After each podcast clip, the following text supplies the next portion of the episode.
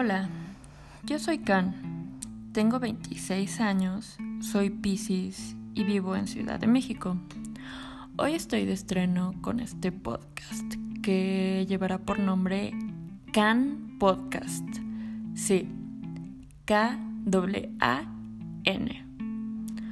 Así me podrán encontrar en Spotify, en Anchor y en otras plataformas que están por confirmarse.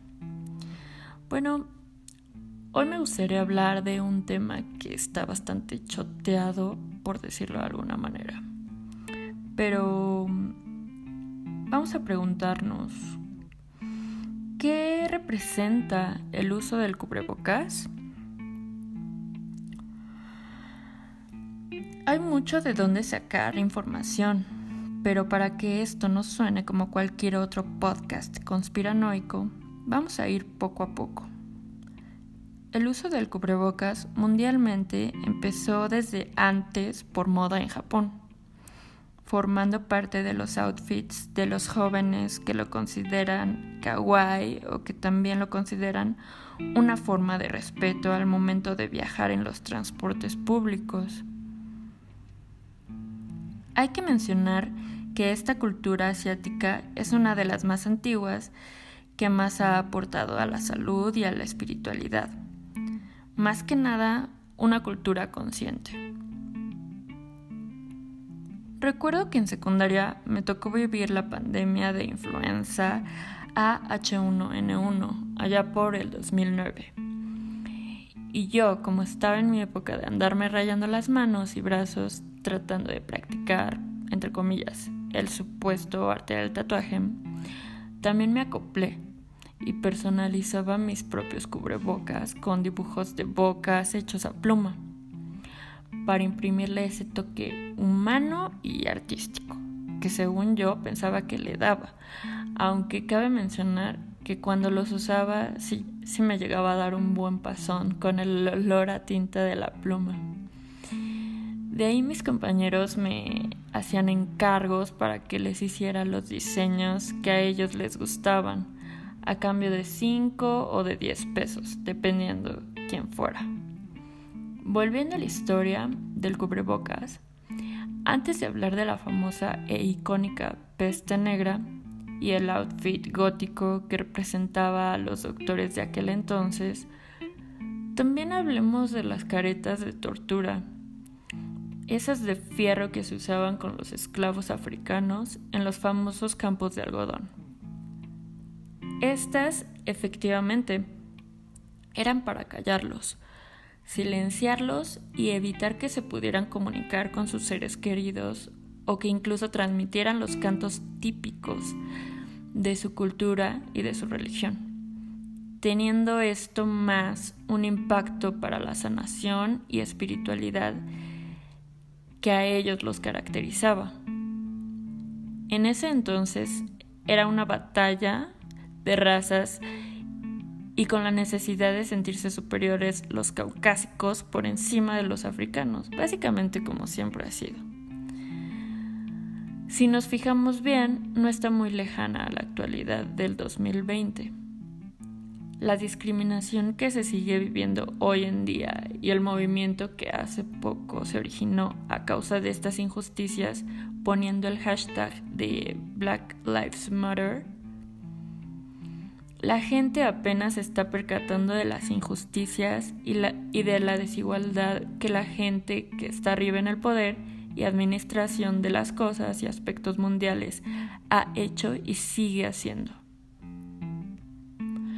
Ahora sí, hablando de la peste negra o peste bubónica, es considerada una de las pandemias más devastadoras de la humanidad, hablando de los últimos años, teniendo en cuenta obviamente que este planeta que habitamos tiene miles de millones de años y que no hemos sido los únicos que la habitamos.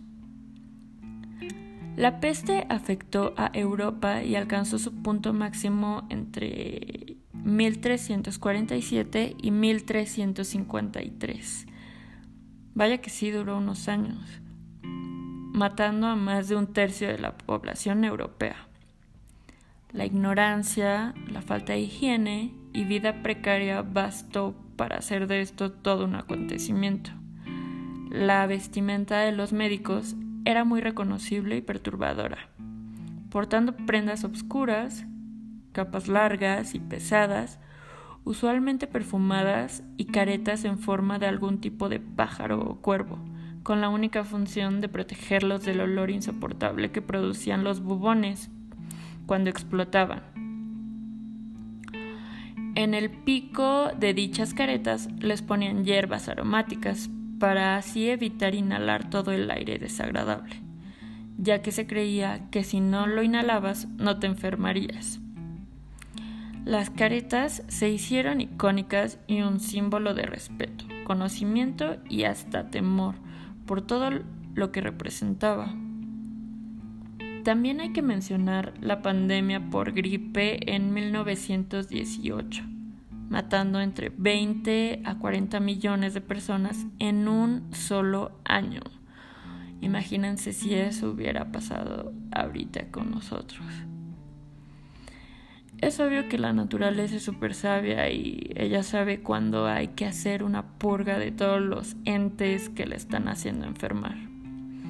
Y como seres humanos tenemos esta falsa y errónea idea de ser superiores a las demás especies simplemente porque tenemos la capacidad de entender, de razonar y comunicarnos con nuestros semejantes, cuando las mayores tragedias han sido ocasionadas por el mismo hombre y porque el mismo hombre no está en equilibrio con la naturaleza, como los demás animales que sí están en sintonía con la madre tierra y con sus orígenes. Puede llegar a sonar bastante cruel que diga que eso pasó porque era lo que necesitaba o era lo que necesitaba la tierra en su momento, pero yo creo que es verdad. Siguiendo con toda esta temática inicial del cubrebocas, hay varios escritos, hay notas y demás que dicen que los mismos hacen que te enfermes, ya que un uso prolongado del mismo cubrebocas causa un flujo de entrada de aire deficiente para la cantidad de aire a la que estamos acostumbrados a recibir. Igual si los vemos desde el aspecto social, se puede entender que un cubrebocas hace la socialización más difícil, la hace impersonal, más fría, por decirlo de algún modo, ya que lo único que ve son los ojos y a veces ni eso, ya que la mayoría está empezando a usar gafas protectoras o caretas o cubrebocas que incluyen estos visores que protegen los ojos. Lo que ves son los ojos, las cejas y frente para saber qué te están queriendo decir la persona que tienes enfrente, ya que ni siquiera lo puedes escuchar 100% claro, por lo mismo que muchos cubrebocas no tienen válvulas o filtros que permitan la salida del aire caliente.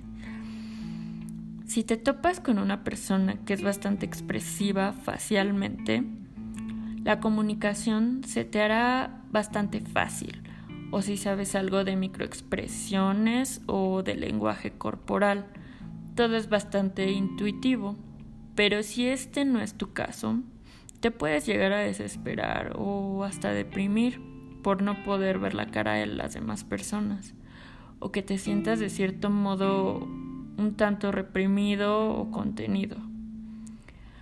Me pregunto, ¿hasta cuándo será indispensable el uso de los mismos cubrebocas como accesorio común y obligatorio en lugares públicos? estando a julio del 2020. No puedo dejar de mencionar la famosa baraja que salió a la luz por redes sociales recientemente, por todo lo que está ocurriendo, aunque se ha hablado de ella constantemente en los últimos años. Lleva el nombre de Illuminati y fue creada en 1986 por Steve Jackson pero la versión de 1995 es la que da de qué hablar, con todas las predicciones atinadas que ha hecho, tan atinadas que dan miedo, incluyendo evidentemente una pandemia donde en la ilustración de la carta se aprecia un cubrebocas.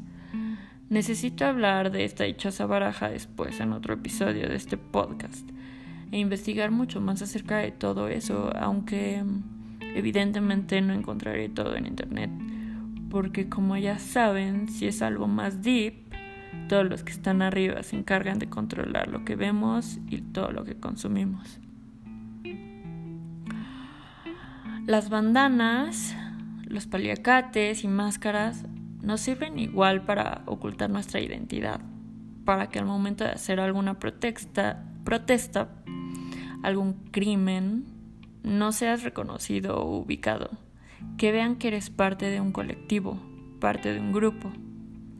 Así que el uso del cubrebocas significa lo mismo, inmunidad ante la ley, ante la justicia, porque hace unos meses atrás, si eras visto llevando un paliacate o una bufanda o simplemente algo que cubriera parcialmente tu rostro, se podría identificar como alguien que quiere hacer o causar algo malo, entre comillas, algún disturbio o algo similar, buscando no ser reconocido. Solo en un mundo alterno había visto la posibilidad de que el uso de algo que te cubriera el rostro sería algo visto súper normal, sin mencionar los métodos de higiene que implementa la gente hoy en día, muy asiáticamente despojándose de su calzado antes de entrar a sus hogares o de sus prendas, sin ser visto como algo radical o algo loco. Bueno, a mí me gustaría saber qué es lo que ustedes opinan acerca de todo esto que,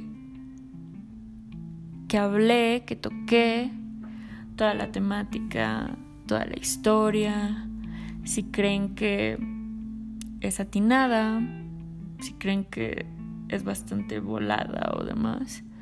Me gustaría leerlos, me gustaría que también propusieran algún alguno que otro tema de su interés y pues yo mientras voy a estar haciendo esto, mientras tenga tiempo, mientras tenga ganas.